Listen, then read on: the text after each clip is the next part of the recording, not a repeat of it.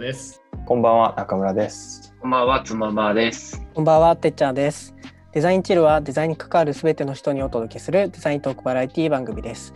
毎月1名のゲストデザイナーをお呼びして、その方の過去現在未来についておしゃべりをしていきます。ということで、12月のゲストは僕のインターン先のデザイナーである岩永秀夫さんです。よろしくお願いします。お願いします。お願いしおます。願いします。はい。というわけでなんかちょっと今月は僕が進行なんですけどもえっとはいえっとどうしようかなまず岩永さん簡単にちょっと自己紹介みたいなお願いできますか？岩永です。えっと、大学は、えっと、アメリカのロードアイランドスクールオブデザインという大学、えっと、日本に帰国して、そして今は、えっと、トラストハブという会社で、えっと、デザイナーをしています。はいありがとうございます。えっと僕が今インターンしてる先でえっと僕が7月ぐらいに入ったんですけどその後9月ぐらいにデザイナーの正社員を探していてでそこで1人目のデザイナー社員のデザイナーとして、まあ、岩永さんが来たという感じで。だから僕と岩永さんはそんなにまだ半年も経ってないぐらいですよね。あってそうですね。ですよね。2、3ヶ月ぐらいですかね。この距離感がよくわかんないですけど。そうなんですよね。僕らずっと敬語なんですよね。なるほど。いや、なんか、なんだろう。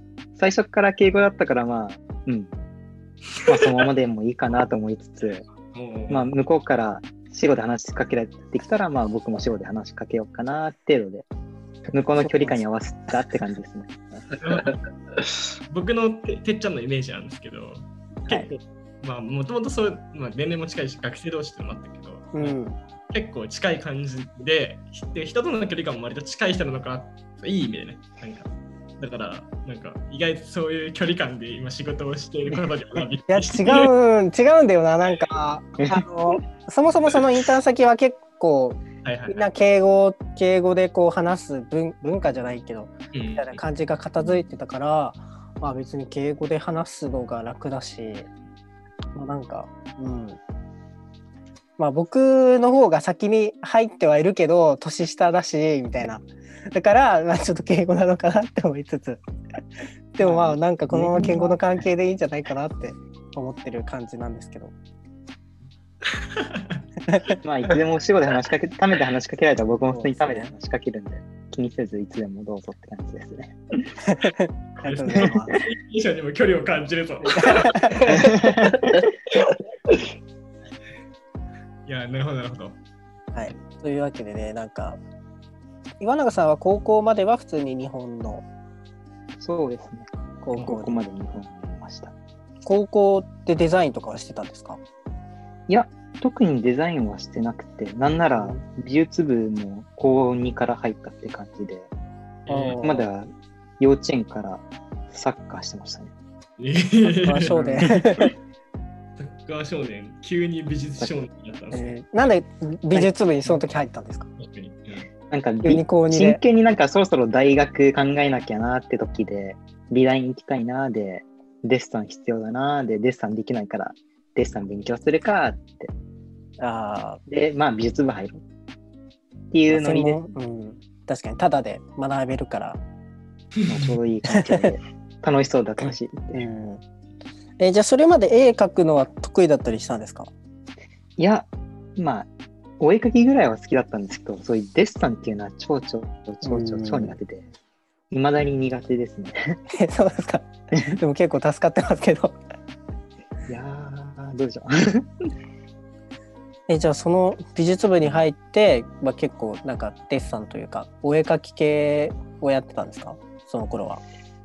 と、僕も入部当初はデザデッサンばっかやるのかなと思ったら、なんか、なんだろう、油絵やったり、アクリルやったり、うんデッサン、たま、2回ぐらいしか結局やってないのかな、1年半って。だから別にデッサン、格段勉強できたってわけじゃないんですよね。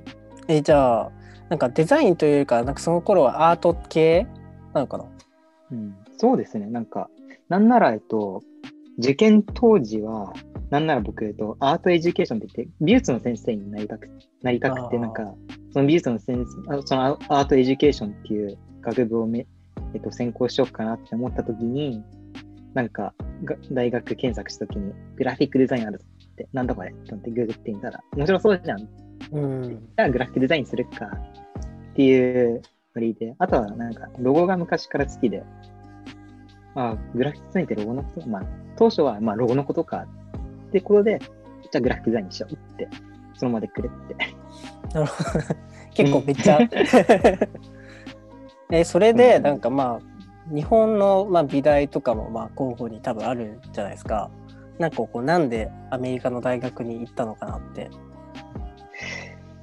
と、まず一つは僕がいた中高のその学、えっと、学級が少し、えっと、国際学級っぽい感じでして、うん。で、そのまま、えっと、結構、まあ、先輩か何人かが何,、まあ、何パーセントぐらいかは海外の大学行って、そして自分、自分もまあ大学やアメリカあ海外に行くのかなって思って、あと同時に、えっと、僕、母親がアメリカ人で、だから、まあアメリカ、海外行くならアメリカかな？っていう形で、まあ、まあ別にイギリスに行くでもなく、他にフランスとかそこら辺に行くのでもなく、アメリカを選んだって感じですね。別に特段、めちゃくちゃ深い意味があって、アメリカに行ったっていうのは 一切ないです。え、アメリカにのどこら辺だったんですか、大学校は。えっと、最初にいた大学、1年生の時にいた大学はボストン、マサチューセッツ州のボストンにあって、違う大学だったんですよね？そうですね。1年、2年生編進学時に編入して、うんうん。で、その編編入先が、えっと、マサチューセッツ州の下にあるロードアイランド州っていう、うんアメリカで一番小さい州うん、の、の州都のプロビデンスっていう都市の大学に行きました。へえじゃあえっ、と1年生の時は普通にその大学で卒業しようと思ってたけどなんかのきっかけで編入ししたくなったみたいな。そうですね。なんか別になんか、えっと、少しダークではないけど、うん1年生、あ、入学半年ぐらい前に、えっと、かまあ、1年生の課題っていうものを渡されて、もうめちゃくちゃ頑張って、そして入学式前日にその1年生を集めて発表会をしようするって形になって、で、発表、自分自信満々で発表したら、周りがシーンってなって、一番最初に教授、えコメントをくれたのが教授だったんですけど、教授から、そんな頑張んなくてもいいよっていうのをなんか間接的に言われて、その瞬間に、うーん、なんか違うかなって気になって、で、徐々に、あもう少し頑張ってみたいな、っていうことで、新、えっと、編入を考えましたね。そんな頑張らなくてもいいよってことはすごい良かったってことですよね。まあ、いや、どうなんでしょうね。わかんないです。まあ、そういうふうに思ってますね。頑張って。うんそうまあでもなんとなくその周りとの温度感がちょっと合わなかったみたいな。ああ、まあ、そうですね。なるほど。うんそっか。じゃあ結構周りの学生とかは、うんなんだろうどういう職業を目指してたとかあるんですか？みんなやっぱデザイナーとか。そうですね。一応、グラフィックデザイン学部だったんで、みんな何かしらデザインに関係したところに就職しようと思ってたんですかね。なんだかんだ言って、えっと、その1年生行った時の大学の人と、特にそんな交流なかったの。あ今でもある人はいないので、彼らみんなどこに行ったかっていうのが分からなくて。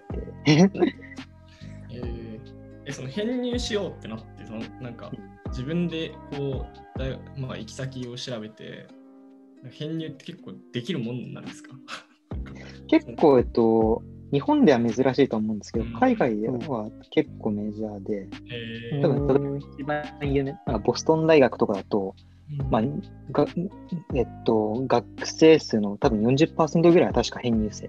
2年 ,2 年生時、3年生時に編入してくる。そうなんだ。いるんで、海外では結構一般的らしいです。なんか、あれですよね、よく聞くのは、その、語学留学とかで、なんか、専門学校にこう2年ぐらい通って、3年から入るみたいな。ああカレッジからユニバーシティって感じですか？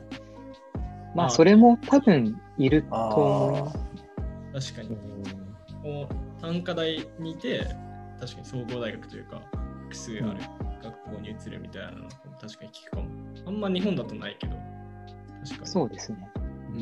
うん。僕も、えっと、そうだ。で、えっと、大学で、まだ編入っていう概念すらそんなに全然なくた時に、うん。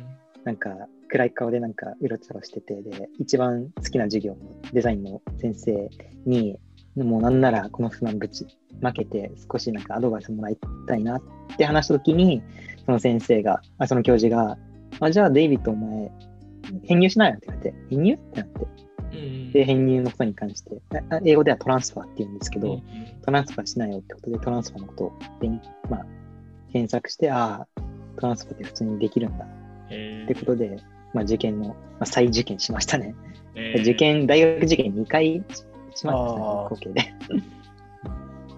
うん。編入の受験って結構大変なんですか？そうですね。まず、えっと、限られた、その、そもそも、えっと、新入生とは別に、別になんか、そう、ごやっぱり、えっと、各学年で教えられる生徒数って限られてるので、1年生の時に、例えば、他の大学にトランスファーした生徒とか、その空きのスペースにみんな行きたがるので、その分倍率が高くなってくるので、だから、た合格ラインがんと高い。あー徐々にた高くなるので、その分、ちゃんとしたポートフォリオがないと、まあ、どんどん難しくなるっていう感じで、でだから、かなり真剣に必死になって、授業終わったらすぐに宿題終わらして、そしてポートフォリオ作成に勤しんでいるのが、まあ、えっと、は秋学期でしたね。結構あれなんですね、その就職と同じ感じでポートフォリオを作ってきて、まあ、それで選考されるみたいな。課題とか出るんですか、課題も一応各大学バラバラにあって、あで、そうですね。僕の大学はなんかい、なんか伝統的なのがなんか自転車のデッサンをするっていうのが伝統だったらしいんですけど、100年以上も。ただなんか僕の編入時からなんか変えようになったらしくて。えー、だからなくなっちゃったんですか？結構楽になって、なくなっちゃって、僕はまあ僕にとっては万々歳だったんですけど、なんかなんだっけな、テーマに沿って、この、このテーマを思い、えっと、連想できるような作品を2つ作りなさいってことで、何作ったんだっけな？あ、僕そうだ。僕はコン、えっと、3つあるテーマの3つあったうちの1つが、僕はコンテイナー、応用するっていうものをテトピックに2作品作って、で、それを提出して合格できたって感じです。作品ってことはそのすなんていうんですか？例えば絵みたいな感じでなんかそういうの書くでもいいし、なんか立体的なものを作るとか、なんかそういうの自由なんですか？まあもう超自由でした。えー。何でもよかっえうん。ちなみにどういうのを提出したんですか？なんかそのた。僕は一つは、あ、一つは、えっと、おまも、なんか、やっぱり海外で日本人ってそもそも数が少なくて、うんうんですので、この日本人っていうアイデンティティをまず武器にしよう。って、真っ先に考えて、うん。で、日本人っぽいのなんだろうなと思った時に、たまたま持ってた財布の学業はいはいはい。成就のお守りが目の前にあったから、あ、じゃあ、お守りっぽいの作ろうと思って、えー。だから、えっと、一級入魂を少しもじって、一室入魂？うん。で、中になんか、えっと、絵の具とブブラシのものを、石膏像を作って中に入れて、お守りを全部一から作って縫って、漢字も塗ってって感じ。で、一つと、まず、で、残り一つは、あ、そあそうだ。そのお守りが要は自分の、で、要はクリエイティブに対する自分の姿勢、思いっていうのをテーマにして、もう一つがえっと、自分自身を表すことで、おにぎりを作って、ー、おにぎり。えっと おにぎりを作って、えっと、アジアンマーケットから日本の米、コシヒカリとはい、あとはアメリカの米、まあ、えっと、えっと、カフェから、うんまあ、盗ん、盗んではないんですね。まあ、ちゃんとお金払って、盗、お金払って盗んできて、で、あとは、お金払って盗んできてもらいましたね。で、えっと、で、それ、まあ、2 1対1の割合でこねて、で、あと、鮭。えっと、アジアンマーケットで日本の鮭買ってきて、あとはアメリカのツナを混ぜて、で、あー2つ、二つの国籍を混じったものが僕ですよって。ただ中に中に、中の鮭、鮭の割合はねまあ日本目、日本の鮭が多めだったのは、えっと、まあ自分は日本でずっと育ってきたから日本のアイデンティティが強いよってことで。で、でも外見的には、まあ日本とアメリカを多分ごっちゃになってるんで、それは半々って形で。で、これが僕ですよってかなり、まあ、無理やりすぎたんですけど。えー、すごい。え、じゃあ、提出物おにぎりってことですか？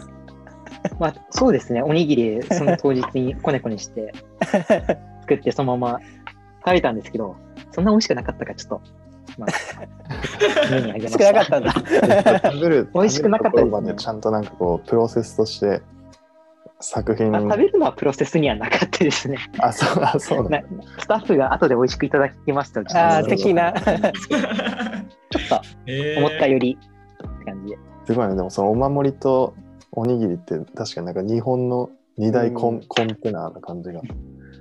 言われてみるとしますその中に何か詰まってるので。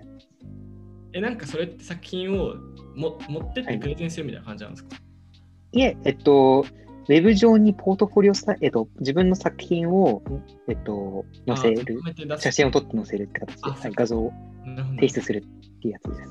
はいはいはい。そういうアイデアの出し方ってなんか大学で学んだとかってあったんですか？初めて。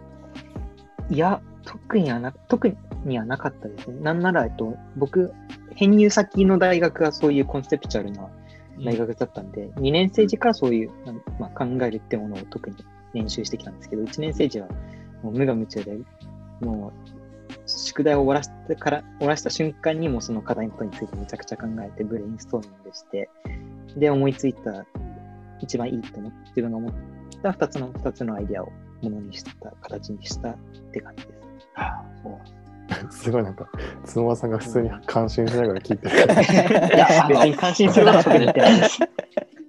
いや、あの、なんかそもそもあの、多分あれかもなく、大学っていうところが多分僕今大学レベルめっちゃ低くて、なんだろう、大学って何なんだろうっていうところが多分入んないといけなくて、一応大学行ったんですけど、多分あれ、あれ、みみんな多分学歴すごい感じだよね、ここのメンバーって。意外え、違う？え、なんか、そんなことないと思ういや、なんで、そのなんかちょっと編入のところがちょっとついていけないなっていうのもあったんですけど、僕、あれなんですよ。あ大学、本当にセンター試験っていうのが、おまだあった？いやありました、ありましたよ。まだあります。大まだ学どこ行っ次の代からないのかな次の代からあそうです。そう下らへんからない本。当に次から。なんで、なんか、大学の時はセンター試験で、あの、丸抜問題みたいなのやって、引っかかったところに入るみたいなあれ感じ。は問題です。くらい。もう少しオプションがある気がしますよ。そんな二択じゃなかったですよね。4択。鉛筆転がせばいい話。でも本当に、本当か、勘って言ったらあれなんですけどそれで点数取れて入れるところに行ったから、そう。だし、編入とかも全然わかんないから、でも編入ってないっすよ、日本だと。多分。もそうだよね。うそもそも、さっきも言ってた通り、多分、うん本当にないと思う。俺もなんか、み確かシステム上あるって聞いた気がするんですけど、まあ多分、する人自体がそもそも。あの、なんか、うん仮面浪人とかで、こう、うん1年間また勉強して再受験みたいな感じで、その2年次から引き継げるみたいなのとか多分あんまない気がする、日本だと。また1年生からスタートみたいなのはできるけど。あと、あと単位が、うん。単位を移行するのが多分日本、どうなんだろう。海外では結構その単取った単位はほぼほぼ、ほぼほぼではないですけど、まあかなりかあかなりの確率でうん。そのままずらせるので、うん。まあ1年生がやる必要性する必要性はない。軍のは2年生からとか、たまには人によっては3年生からってこともできますね。うん。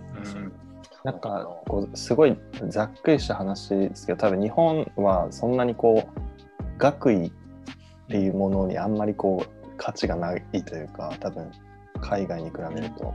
それこそ多分修士とか博士まで行ってそのそういうのを取るとある程度多分それこそこう理系の人が研究職ついたりとかっていうのは有利になるかもしれないけど僕もなんかあのインターン先でこう結構理系のそれこそ慶応の大学の人とかあの知り合いでいたりするんですけど、やっぱなんかそういう人たちもいつも海外の大学はそれこそなんか専攻もこう副専攻みたいなのがあったりとかその学位を取るっていうことに対するすごいコミットメントが強いみたいな。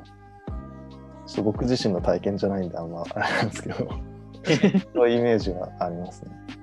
海外だと、うんなんか結構メジャーマイナーとか選択して、なんかいろんな学位をダブルで取ってたりとか、なんかそもそもなんか。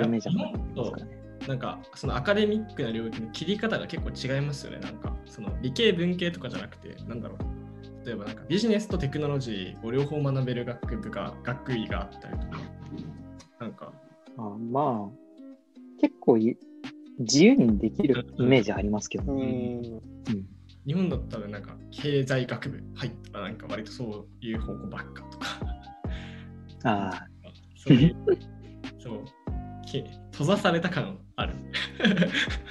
ーうんうんまあ、うちらの大学部も、まあ基本そんな感じでしたね。なんかグラフィックデザイン学部はグラフィックデザイン学部で固まって、イラストレーション学部はイライラレで固まってとかありますよね。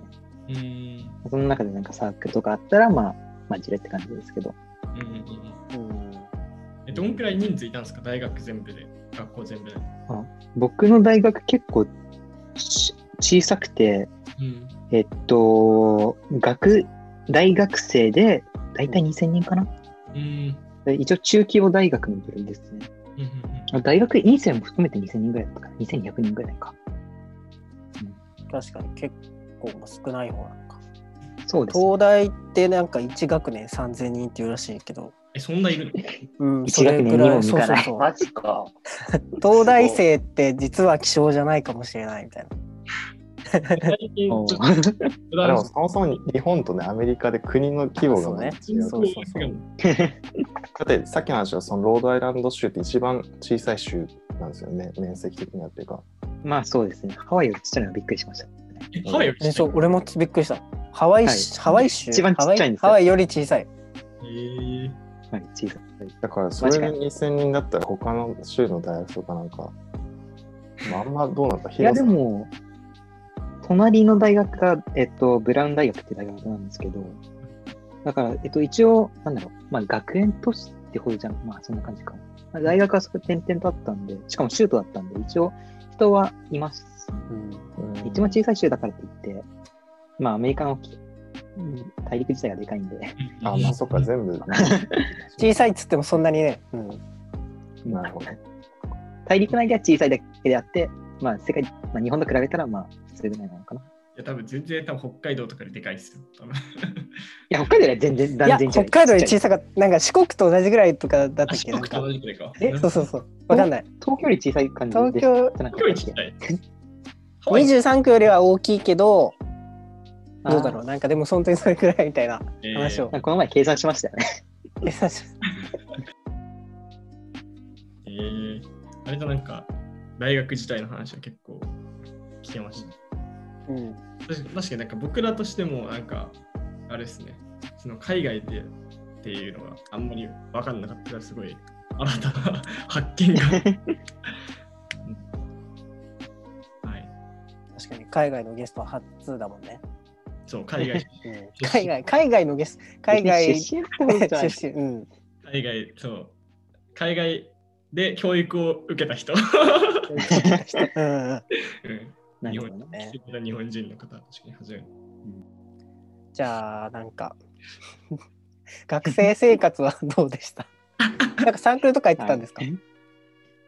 あサークル、まあ、サークルっていうサークルがなかったんですけど、隣の大学、その大学、まあ、インカレっていうのかな、インカレでなんか、日本文化委員会っていうのがあって、で、なんか広報部、部長を募集してるって書いてあったんで、もうじゃあ入ってみようって軽いノリで入ったぐらいですね。あとはなんか、毎週木曜の深夜0時から2時まで、ミッドナイトサフットボールクラブっていうのがあって、なんか、日々のストレスを発散するために、まあ、フフットサルをやろうってことで、へで、深夜にやって。たんですけど、深夜に0時から2時までで、でもつ次の日の朝、ん8時から授業あった割にはよく参加したなと思いつつ、確かに。でも課題も残ってるのに。相当ストレスはい。どんどん溜まっていきそうな気がするけど、それで。一応眠れない大学で有名だったんで、だからもう眠れないならもう一緒のことなんかもう諦めて遊んで、それで遊んでからまあ考えればいいかなって。ミッドナイトフットサークル関係なく寝れないなら、もういっそ寝ないっていう。まあ一緒寝ないで。寝ないならもう寝ないなりに楽しく過ごそうって。えー、確かに。その発想の展開いいですね。いいのかなじゃなきゃね。相当タフじゃないとやってきなそうな気がする。いや、でも、それ授業眠くなかったですか？その日、月の日。そう意外と僕も眠くなるかなと思ったんですけど、そんな眠くならなかったですね。なんか、あとはなんか、次の、まあ、なんだろうな。あ、そうだ。えっと、ちょうど僕、えっと、寮に住んでたんですけど、その寮4階に住んで、2年生の時は4階に住んでて、で4階に同じ同学年でグラフィックデザイン学部の生徒が僕含めて4人いたので、で各階にラウンジがあって、まあソファーとかあってみんな机作業できるスペースだったので、みんなで集まって、だいたい夜9時から晩ご飯食べて授業終わって、夜9時から、さあ、宿題時間だってことで、みなんか、4階のミッドナイトスタディグループを作って、朝3時とか4時まで、なんなら徹夜して、授業直前まで、そこで居座って、宿題してたって感じで、でだから、朝2時ぐらい過ぎるとみんな大体ハイになって頭おかしくなるんですよね。どうでもいいことでゲラゲラ笑って、ゲラゲラ笑ったことに関してなぜかわかんないけど面白くて、それに対してゲラゲラ笑うっていうカオスな。えーいいな、ミッドナイトサークル。確かに。いや、ミッドナミッドナイトデザイン部作りたい。なんかミッドナイトデザチルやる。それはもうチル面白いと思いますよ。やりたいです。2時、2時でも結構10じゃなくなっちゃうもんね。デザインなんか夜になって本気出したい時あるじゃないですか。なんか急にアイデアが出てきたりとか、突然やりたくなっちゃう。そう急に集中力湧いてきた時とか、そういうちょっと夜が多いですね。僕そう。うん。なんか一度布団に入るけどまた起きて仕事するみたいな感じで やそれで言うとあれじゃないですか、そうあのうちの中村くんが T シャツをよく作ってるイメージですけど、夜に。夜に？ああ、びっくりした。急にそんな話振られる今。確かに。T シャツ最近 T シャツ作ってる最近、え、最近、いや違う、最近はね、そうあんま作ってなくて、まあちょっと前まで、なんか、ちょっと前っつってもどんぐらいだ、まあ夏入る前とか、うん。あ、でも今年じゃないか。去年、そう、去年の春ぐらいに、全然その、着る服が新しいのなくて、もうなんか3、4年ぐらい着てるような服しかなくて、でもなんか、全然ファッションブランドとかもわかんないし、で、服にそんな興味ないから、だったら自分でこうデザイン、なんかいられとかで作って、自分で調達しようみたいな時期が去年あって、時期がその時、そうそう、結構その時は、本当に多分、どんぐらい作ったんだろう ?10 種類ぐらい。なんか週1くらいでなんか新作が出てくるイメージ。あ、そうそうそうそう、そういうことをやってたりして す。ごい面白そうですね。そううんそうでも確かにそれは夜に、ミッドナイト T シャツシャツ今から まあ、それがっていうよりは、部員1名。僕僕自身がそもそも割と夜型なんでっていうのはありますけどね。うんはい、そうで、話に戻ると、で、そこで発見したのが、人間最低3時間さえ、3時間寝れば効率的に活動できるってことを発見しましたね。自分の体で。身に持って。すごい。完全に人によるよらよらないですか、あ、まあ、どうでしょうね。まあ、よま ?3 あ、時間。どうでしょなんかあれですね、あの武井壮っているじゃないですか。あの百獣の陸上王の？あ110あのずっとタンクトップ着てる人。う。あの人なんか45分寝れば OK らしくて。ショートスリーパーとかそうそうそう。いいよね、そういう人たちの。羨ましいなと思う。岩永さんもショートスリーパーの人かもしれない。あさすがに、でもその分土日寝るんで、要は体疲れてるってことなんで、できればやりたくないことですよね。うん、できればやりたくない。極力寝るのは大好きなんで、できれば寝たいです。ただの頑張り屋さんで。最近は寝てますか？大丈夫ですか？怒られるって感じ。一応最近寝てますよ。教授に怒られるのがめんどくさくて嫌なんで、怒られるくらいなら頑張るしかないって。気合い気合いで頑張っせ 他の生徒の目の前での周知プレイはちょっと求めてないんで。た。大学4年通ってでその後就職ですけど、まあ、普通にそのアメリカの就職先とかも選べたと思うんですけどこうなんで日本のまあ一度日本に帰ってきたんですよね確か今年そうですね。うん、えっと、大学が終わっ卒業したのが、えっと、5月末で、で、帰ってきたのが、うん。なんん ?7 月末ですね。ってことはえっ、とじゃあ5月に卒業してからなんかし向こうで就活とかはしたりしたんですか？いえ、えっと、それよ、どちらかといえば、えっと、うん。まあ、コロナ真っさ真っ只中だったんで、ああそっかそっか。で、まあ、とりあえず、ポートフォリオ観察する暇がなかったので、大学中。だから、まあ、卒業したら、ちょっと、少し体休めつつ、ポートフォリオを観察させようってことで、アメリカのその実家に帰って、ポートフォリオを完成させて、でとりあえず一旦日本に帰りたいってことで、帰って、さあ、就活始めようって感じでしたね。日本に帰一回帰っちゃって そっからさ就活あくまでもですねなんだろうその 帰国出国は結構気軽にっていうかなんとなく気軽にはできないですけど、ね、あでもそっかその片道あと15万ぐらいかかりますから。気軽にはできない。どこ就職するかとかより前に、まあ、とりあえず帰ってきてからっていう感じだったんですね。そうですね。ああと、コロナで、ちょうどえっと、3年生と4年生の間の夏休みに、きえっと、インターンとかして週、えっと、内定もらう子とか結構いるんですけど、で、それ例えば、ウーバーとかのイン、えっと、就活内定決まったとか生徒がいたりとか、何割かや、えっと、内定決まる子はいるんですけど、大学中に。コロナで内定取り消しをみんな食らって、えで、やで、えっと、僕の大学、あ僕の学部で卒業生が、えっと、大体6人ぐらいかな。一学年大体80人から60人ぐらいなんですけど、あ、一僕の学部だと。で、60人ぐらいの卒業生の中で、しえっと、卒業時に就職先があった子、確か1人か2人ぐらいしかいなくて、他のみんなみんな内定持った子も全員なしで、みんな漏れなく仲良く無職。うわだやばいっで、すねえっとだから、はい。だからアメリカの就職先はちょっと、まあ、後々考えてポートフォリオ完成させながら、まあ、考えようかなってことで。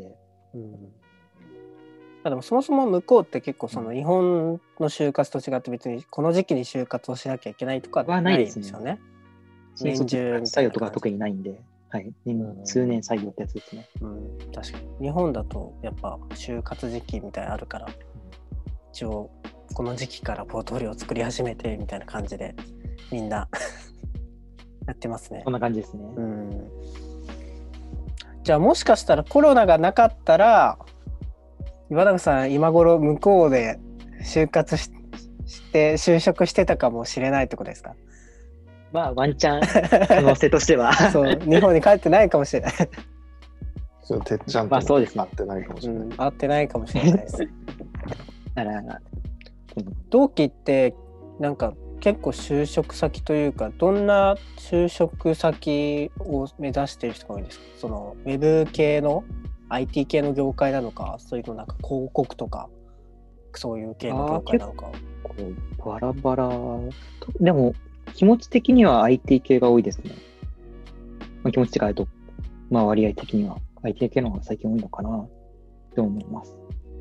それはやっぱりなんかちょっと増えてるというか そっちの方が人気になってきているみたいそうですね。な、うんまあ人気か。うんウーバーとか人気あるんですよね。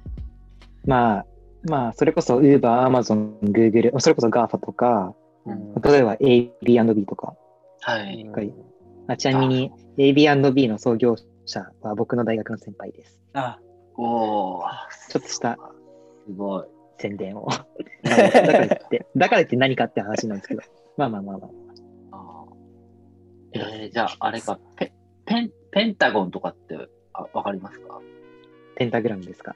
あ、そっか、ペンタグラムだっけ？ Slack とかああいうところの、なんかブランドとかやってるところかな。ああ、そうです。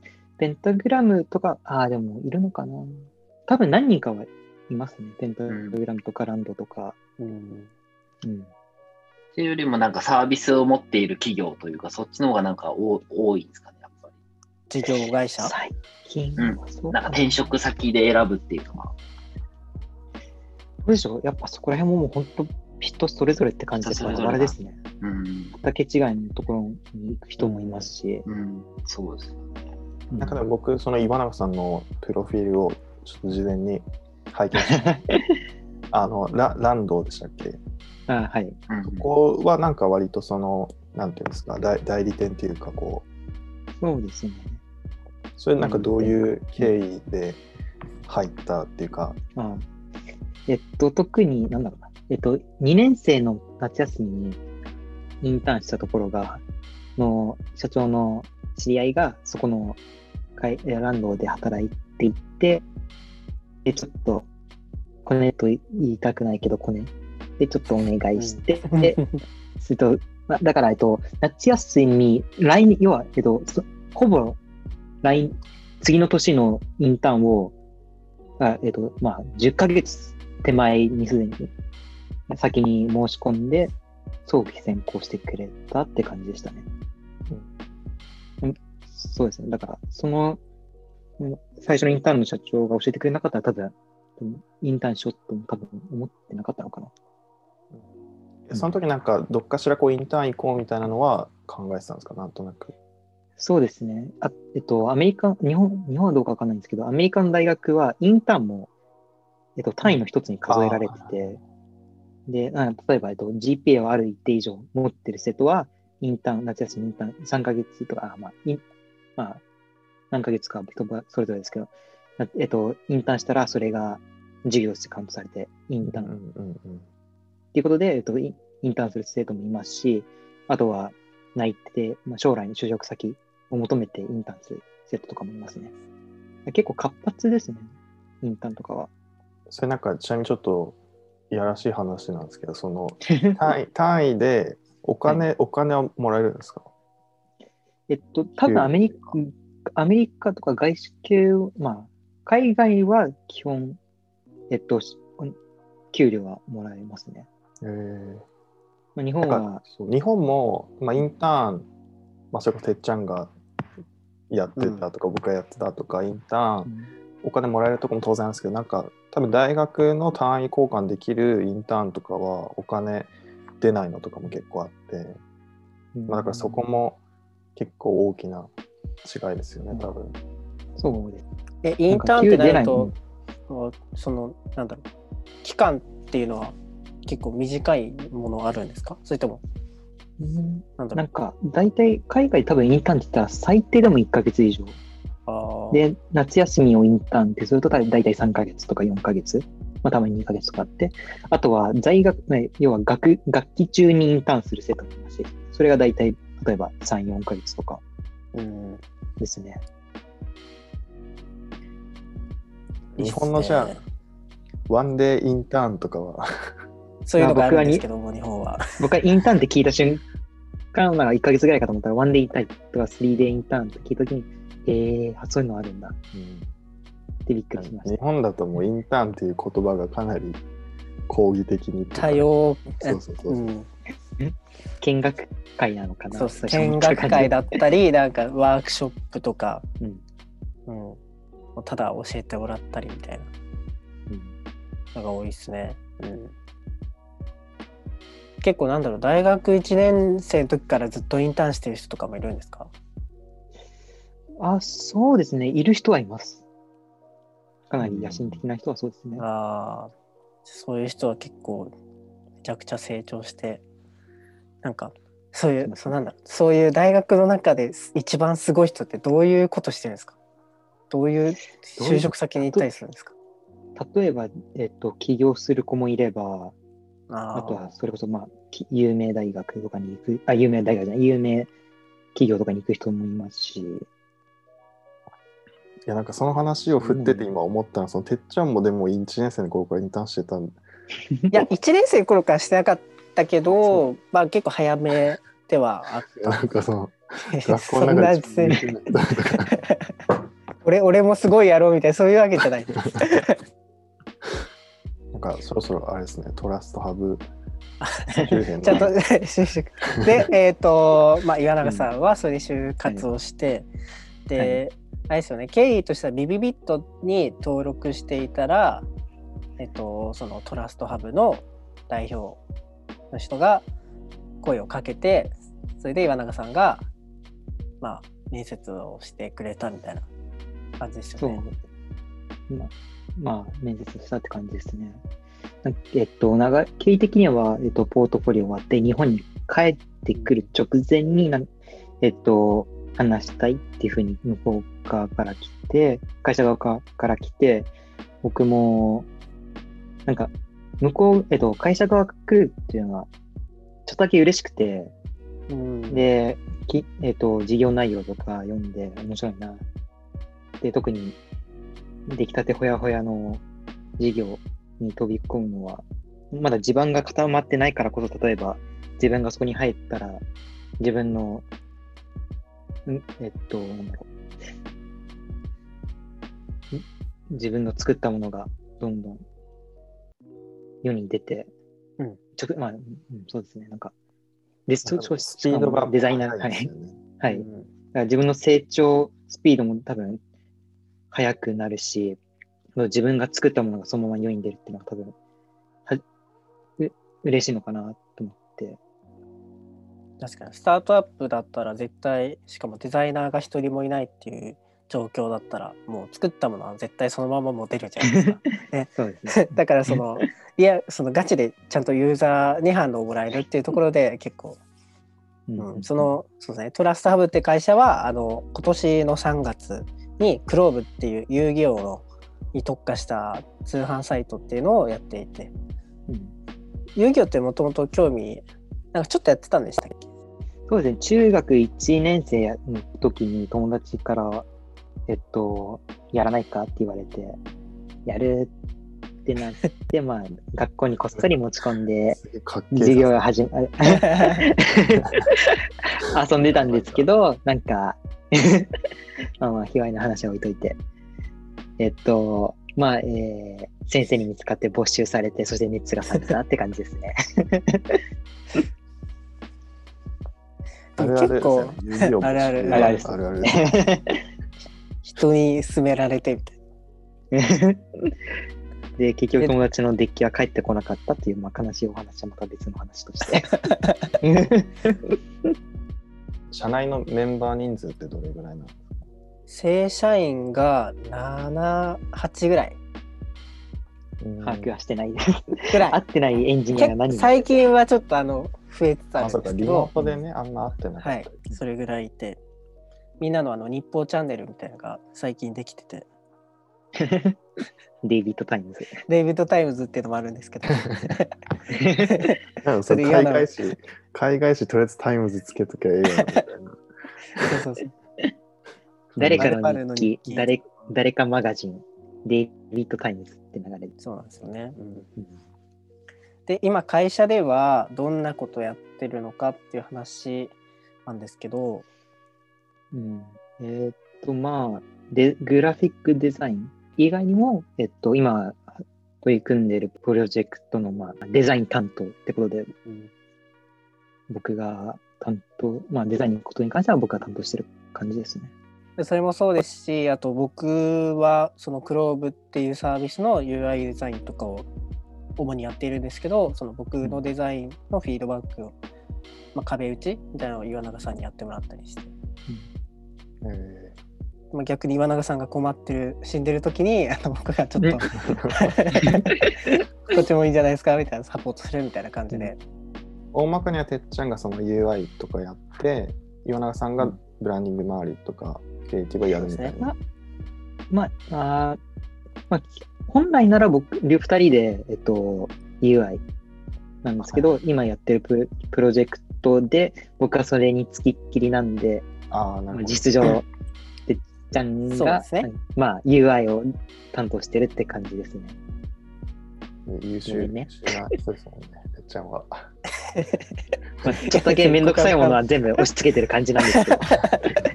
うわ、やるのめんどくさそう。あ都合のいい人がいる。押し付けちゃえって。そうですね。僕が、あの、主に Figma に言います。ね。うん。え、デザイナーはちなみに2人以外は？い今はいないですね。ないな。えあでもそのプロジェクトだでは結構岩永さんが大学でやってきたなんかスキルをすごい生かしてるんじゃないかなって僕は思ってますね。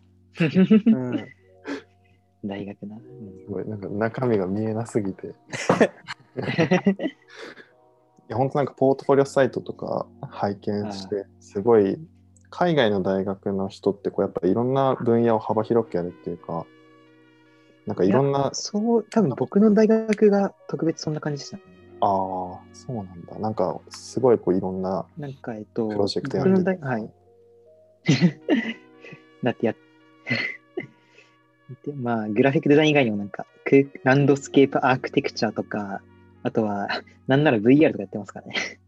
まあ、VR やるとは自分も思わなかったんで、気づいたらやってたみたいな。気づいたらやって、気づいたらオキュラス買ってて、気づいたら自分で作って、ゲームを作ってたって感じ。えー VR の授業はじゃあみんなオキュラスを買うんですか ?VR のゴーグルを。いや、本来は大学がし支給す、えっと、えっと、うんバイブっていうもう一つの VR の機材を支給して、パソコンも支給したんですけど、コロナのせいで、えっと、まずパソコンは大、僕は寮に住んでたんで、大学のパソコンを借りれたんですけど、ただ、v えっと、VR 機材をもう、まあ、借りれた、借りたんですけど、まあ、自分のやつも欲しいなってことで、貯金はたいて、V、えっと、オキュラスを買って、それで少し作業したって感じですね。まさか自分がプログラミングやるとはもう夢にも思わなかったですね。で、なんか、で助けてくれる人もいないんで、YouTube 先生を頼って、わかんなかったらとりあえずググって YouTube に聞いて、わかったようでわかんなかったりとかで、ヒーヒー言ってましたね。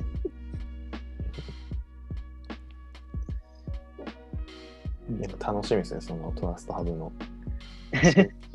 新プロジェクトがそうですね。公表されたらぜひともですね、見ていただきたいです。頑張りましたんで。俺は、プロダクトの話をちょっと聞きたいかも。あと、あの、横浜で死にたいってこれなんだろうって。みんな言われるんですよね。てっちゃんが書き足したらしいんだけど、全然意味わかんなくて。これがめっちゃ気になる。なかなかなんかみんなに理解されないんですけど、僕は、えっと、横浜で生まれ横浜育ちなんですけど、で、ちっちゃい頃からずっと横浜で育ってきて、なんなら、なんだろうな。要は、まあ簡単に言うと地元愛なんですけど、でずっと横浜でいて、いいとこも悪いとこも、記憶も全部、いいあ思い出も全部横浜で、まあちょくちょく横浜離れてますけど、離れるたんびにやっぱ横浜って好きだな、神奈川じゃなくて横浜好きだなってなって、で、自分の要は思い出が詰まってる場所。で、もし自分の人生を終わらせることができるなら、僕は自分が愛してきたこの都市、町で。終わらしたいってことで、僕、横浜で生まれて横浜で死にたい。っていうふうに言ってるんですけど、うんなんかみんな意味わかんないって言われて、ちょっとそれは心に気づあのなんか逆にわかんないですけど、なんかショックですね。逆にちょっとうん議論、議論モードに入ってみるんですはい議論、議論しちゃう。けど。いや議なんか論すんの議論しちゃ横う。浜ってなんだろうそのはい観光客もなんだろうこう軽く軽く消費できるっていうかうん。なんかなんだろうその地元愛みたいな人がこう思ってる横浜ってまた別なのかなってちょっと思ったりして。なんかそう僕らからすると普通に赤レンガ倉庫のとこの夜景が綺麗だなと中華街とかね。うん。そうそうそうそう。まあそれと違うのかなどうなのかなみたいな。横浜の好きなところを聞きたいよね。せっかくだからまあ、横浜好きもちろんなんか、えっと、一番好きなところは、えっと、大桟橋チーフとクジラの背中って呼ばれてるところで、あ、大あの好き。こうえー、うんわかんない。俺超好き。えっと、よく、えっと、あれ船が止まってるところです。なんなら、えっと、なんだっけ、あのコロナのあの船がと日本であったじゃないですか、今。ああ、はいはああ、あそこの、あれの、要は事件現場なんですけど。事件現場 言い方悪いと、事件現場のなんで、すけど。あの、こう、はいなんていうんですか、み右側っていうか、こはい、う、登っていくとこですか？あのそうですね、緩やかに登っていくところ。はいはいはいえっと、あの船が、ふなんだっけ、乗船場っていうのかな？なんだっけ？飛行く飛行機のやつが空港だから、なんだっけ？な、まあ、船着きまあ場。船着きまあううん。ん。乗船場なんですけど、なんかあれは、えっと、横浜プロジェクトって呼ばれてるらしくて、呼ばれ、えっと、建てられたのが横浜、建てられた時のプロジェクト名が横浜プロジェクトってことで、アメリカのなんかその自分の大学の図書館に、その、なんだろう、厚さ10センチ、20センチぐらいの、で、分厚い本で、その大桟橋ふ頭のことをめちゃくちゃ書かれてて、設計のから歴史まで。えとか、あとえっと、建築の人とかの意見をいっぱい書いたやつがあって、まあ、それ読んで、あこの大桟橋ふ頭にもこんな歴史があるんだってしみじみ思いながら、もともと景色も好きだったし、まあ、そこでいくつかの思い出もあったんで、より好きになって、あとまあ、あとの横浜って、まあ自分にとっての横浜、まああと、家が新横浜の近くなんですけど、うん、あの例えば、えっと、大、え中高行く行くとき、で遠い横浜線に乗るときに、まあ、日産スタジアム見たりとか、あとはなんだろうな、うんと、サッカー、自分サッカー、その、えっと、小学校までクラブチームに入ったんですけど、そこもなんか日産の近く、隣の、日産スタジアムの隣の、まあ、えっと、サッカー、フットサルグラウンドでサッカーしたりとか、き自分の思い出は全部横浜、まあ、横浜あたりであったんで、多分自分の話を話す、自分の話、自分の人生を話す時には横浜は多分8割ぐらいが現場になってるんで、とかすると自分の人生は多分横浜ありきなんだなってことで、まあ、中高は、あ、そうだね。幼少は、まあ、横浜で、で、中高は、まあ、えっと、東京なんですけど、町田の。で、なんなら、大学はもう、もはや国が違うんですけど。全 確かに横浜はね。うんごめんなさい、なんか野暮野暮なこと聞いちゃいいやいやいや、そんなことないです。まあ僕もなんかちゃんとした、なんか説明、他人を説得させれるほどのなんか、もまあ説明するものはないんですけど、まあ結局感情論なんですけど、うんまあ横浜好きねだなって。なんかちっちゃい横浜ラブの頃から育ってきたところだから、なんかそのその場所がどうとかっていうよりこう思い出が詰まってるからね、そうですそうなんかうんその景色にすごい価値があるんだと思うって思います。はい。はい、ちなみに僕は横浜全然行かないです、本当に。大丈行った方がいいよ。そう行った方がいいですよね。行った方がいいす。よ。来てくだでさい。もマジで本当に多分人生で本当に横浜に行ったの多分10回もないぐらいで。うん。うん。結構行ってんじゃない？でも10回だら。でも10回だったら結構行ってますか？10回はあじゃあ5回5回にしとく。5 回ぐらいかな。5回ぐらいかはい、減らされたぞ。な うん。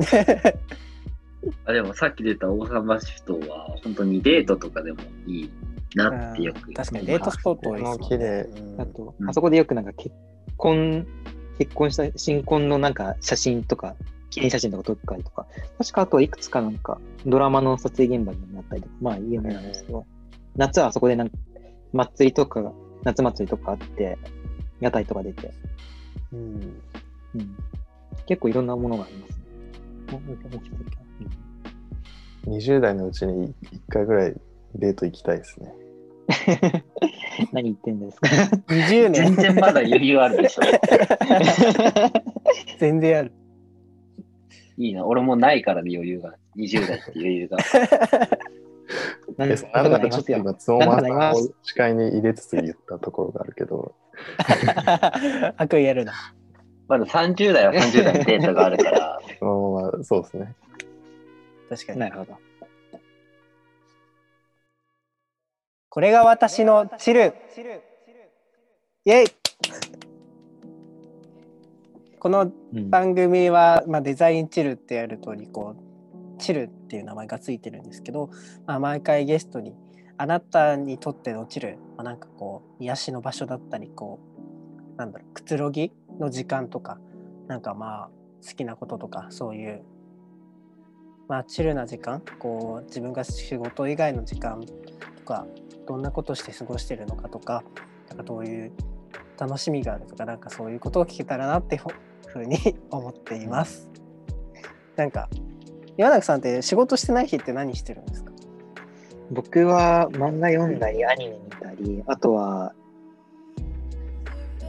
スタバ行って、本読んだりですかね。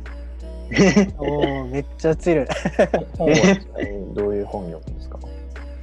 えっと、ついさ一昨日ぐらい見終わ読み終わったのが、悪の経典っていうなんですよまあ、映画も、映画が何年も前にされたやつなんですけど、映画見終わった後に、まあ何年も前に見終わった後に、そういや小説上下もあるわけだから長いから、映画に出てなかった分もあるわけだから、それどんな話なんだろうってことで読んで、居座りましたね。うん、迷惑な客ですよね、全く。俺働いてたらこんな客大っ嫌いですよ。結構小説とか？読むんですか？そうですね。一時期めちゃくちゃ読んで、で、大学時代はいっぱいアメリカになん10冊ぐらい持ってたんですけど、結局1冊も読まずにうん終わって、だからもう久しぶりにもう一回読み始めようかなってなって。いやなんかここまでそのなんか今日はななんだろうそのパーフェクトな岩永さんしか出てないなんかこう ちょっとでそんなもパーフェクトではないですよ。なんならもうグダグダですからね。えそうそう。でも腹を出したいその今こう1時間ぐらい撮っててそうズームでつないでて、うん。最初の僕ちなみに今お酒飲みながら喋ってるんですけどそう岩永さんも開始10分ぐらいで画面にストロングゼロが映って。あ、聞いてください僕 1, 買ったんだ。年ぶりのストロングゼロなんですよ。え ーだからちょっと帰り道になんかそう、てっちゃんに別にお酒飲んでもいいんだよって言われたから、あじゃあ久しぶりに飲ん、1年ぶりだし飲んでみるかって。そう普段一人は飲まないので、飲むなら誰かと。そうなんだ、えーあじゃあ家で一人でっていうのは全然習は慣ないですね。あそうなんだ。じゃ習あなんか今日。慣でもない。い逆に無理してもらっちゃってる感じがなんかなやいやいや、まあ、なんだ誰かと飲むっていうのはそもそも好きなので、ああまだ一人では飲まない今そうね。でみんなで話して。そうですね。なんだそれも別になんかそんなぐうたらな感じ。アニメの方は何を見たりしてるんですか、最近は？えー最近はもうネットフリックスと,、えー、と UNEXT で片っ端から見てるって感じで、一時期なんか自分がどんなに見たのかちょっと気になってリスト化して、それがなんか、なんだろう、200、今だともう300、400シリーズぐらいいってんのかなえわかんない。へーまあ、作業中になんか見てる、見たりとかする時もありますし、もう、ガン見しながら見てる時もありますし。ねちなみに何を最近は見たんですか？えっと、今見てるのが、最近は言ってと、ドラマとかに、えっと、映画の方見てるから、えっと、自分の再生、どれだっけ？あ、そうだ。えっと、い再度見直したのが、かぐや姫、あ、かぐや姫やプラス対ひな祭りと、はいはい。ああとは、えっと、映画のためにもう一回、三度目の鬼滅の刃を見直して、ー、うんあとはえー生徒、生徒会役員どもはもう5回以上見てるのかな。ああ、なるほど。いいですね。はいはい僕も大好きです。学園系？学園系ですね。学園系か学園系ですね。あの、そしたら、なんだっけ、下ネタという概念がなんとかみたいな。が存在しない世。界。ああ、あそそれも好きですか？まあ、そりゃ、あ今言われたら、あ、そういやあったなって感じでしたね。えいやいや、僕もその、そっち系のアニメも、まあ、好きで、そっち系っていうわけじゃないんですけど、あの、ちょっとこう、シュシュールな感じで、あ、あそうシュールですね。で、こう、ちょっと笑いがあって、下ネタがあって、くすくすできるようなのが好きで。これも好きです。この前映画あるの初めて知って、UNEXT ではい見たら、いい感じの終わり方しているね。気持ちな、ね見見終わって気持ちよかった。気分が良かったですね。なるほど。俺もう一回見てみよう、じゃあ。何 最近見回見たことないんで、いつか見たいんですけど。最近ちょっと見るのもなくて困ってて僕も。めちゃくちゃじゃあ UNEXT 見てるで片っ端から見てますね。そうですね。まあ、ドラマも見たりとかしてますね。うん。結構ながらながら見とかするんですか？そのスンワさんも岩永さんも。うーん見たいときはがっつり見るけど、ながら見できそうなやつはながら見するかな。ああ。うんなんか僕もそのなんかなんだろうちょっとこうそうなりたい部分も含めてなんかその映画映画見てる見てるぜ見てるぜ自分みたいな。うん。うんなんかでも映画ってやっぱそのなんだろう他のそういうこう YouTube 見るとかに比べて時間が長いじゃないですか。長い。そうだからなかなかその見るっていうアクションを起こすのが結構ハードル自分の中で高いなと思ってて、いや、めっちゃわかるわ。うん、なんか最近ってもう YouTube とか、まあ、TikTok だとか本当にこう短編で見れるもうコンテンツが多くなっちゃったせいで僕も全然映画とかドラマとかも見なくなってもう1時間でさえ長いみたいな。え結局換算すると YouTube2 時間ぐらい見てたりする、そうそうそう結局 YouTube 長いじゃんみたいな。そうそうそうそう。ー、総合的に。なんかねいやそういう人になりたいな映画を見てる人になりたいな。僕 最近あの Netflix で「スタートアップっていう韓国ドラマを見ました。ああ、知ってる知ってる知ってる。最近あの本当にあれ？まだ配信最後まで終わってないのかな？で1話を見たんですけどで韓国ドラマ僕全然あんま見なくてあのてか普通に韓国ドラマって字幕をちゃんと見ないと分かんないじゃないですか。けどあ、これか。そう普通にね。な。んか英語だったらまあなんかながらみぐらいでもそうそうそう。ながらみぐらいでもいけるけどなんかまあ字幕で普通に1話をうん。あの普通に字幕でもうなんかながらみとかじゃなくて見たけどなんか普通に1話の中でも普通に作品として完成されててで結構うんなんか本当に始まりというか主人公とかいろんなこう人たちがこう生い立ちとかの話で。でまああんまりそのまだスタートアップ要素はないんだけどすごいこう面白そうだなと思ったので。なんか前はアメリカかどっかももなかったっけ？なんかネットフリかなんかでそういう系？なんかその界隈で話題にならなかったっけなんかあの、犯罪の話がちょっとテーマになってるやつだよね。人殺しとか確かあった気がするけど、あそのやつ。なんか僕らっていうかそのこうスタイスタートアップデザイナーエンジニア界隈でなんか流行ったやつがあったりシリコンバレー？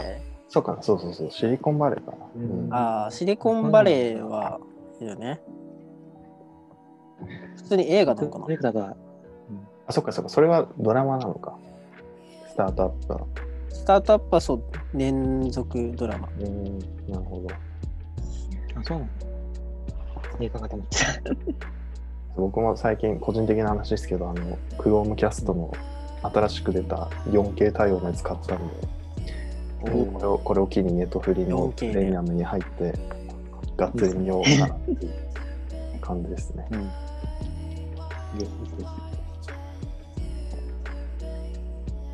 えっと、ねネットフリックスだと、アブストラクトってタイトルだっけ？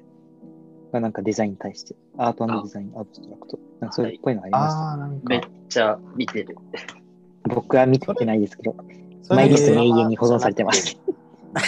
ドキュメンタリーですね、確か。確か。ねえ、もし、これは違う。どれだっけな？結構ネットフリックスでットフリックス5ドキュメンタリー個ぐらいあるんですよね。うんうん。まあ、面白いですよね、ドキュメンタリー、ネットフリックスは。見ています。はい。ぜひぜひ。見てないですけどね。ドキュメンタリーってでもなんか見ると見た気になれるからいいよねなんか 知ったかぶり。そう知った知ったかぶり で何が面白いのって言われた時にえっとあれがあれでみたいな感じで結局覚えてないみたいなうん。うんでも面白い面白い面白い。なるほど。じゃあ、チルな時間はまあ何かを作品を見たりすることが多いですね。うん。ペットも飼ってますよね、確か。ああ、はい。モモンガを飼ってます、私。えーああ、なんか、え事前に、事前にプチ情報。事前にプチ情報として。えモモンガ飼ってる。あ、すごい、今、すごいあ、今はズームで。出してくれる。かわいい。モモンガー、のピザです。あかわいい。ーすごい。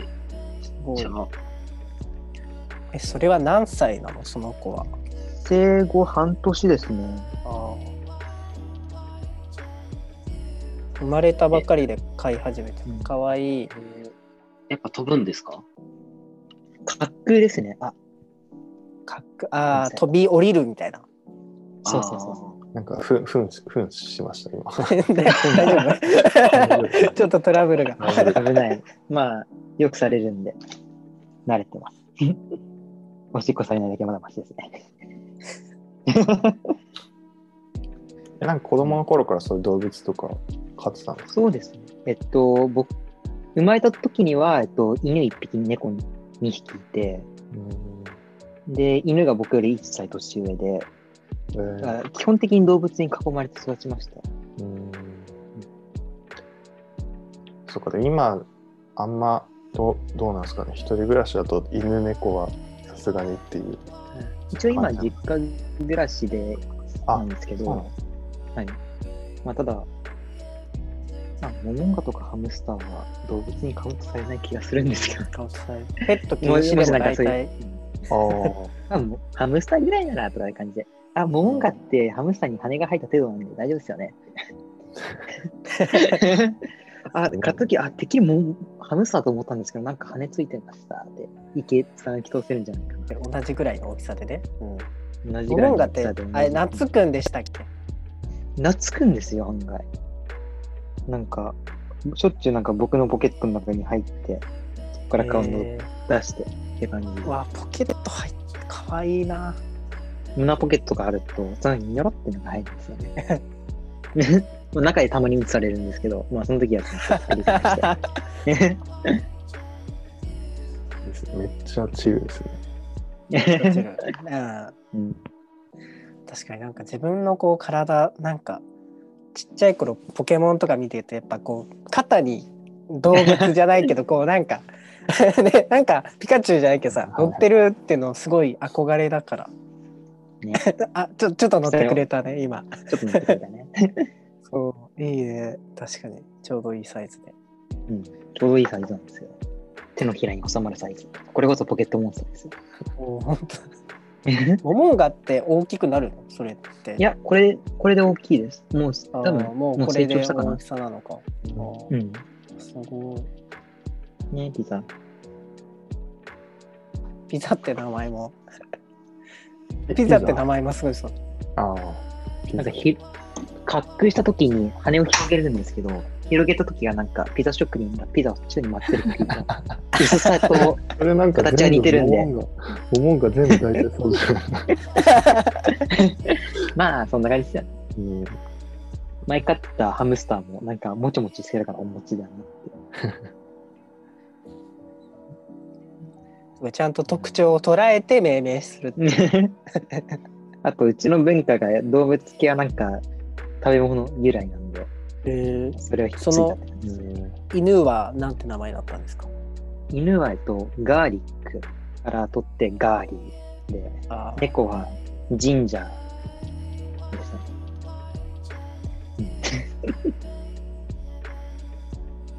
でもいい感じの、うん、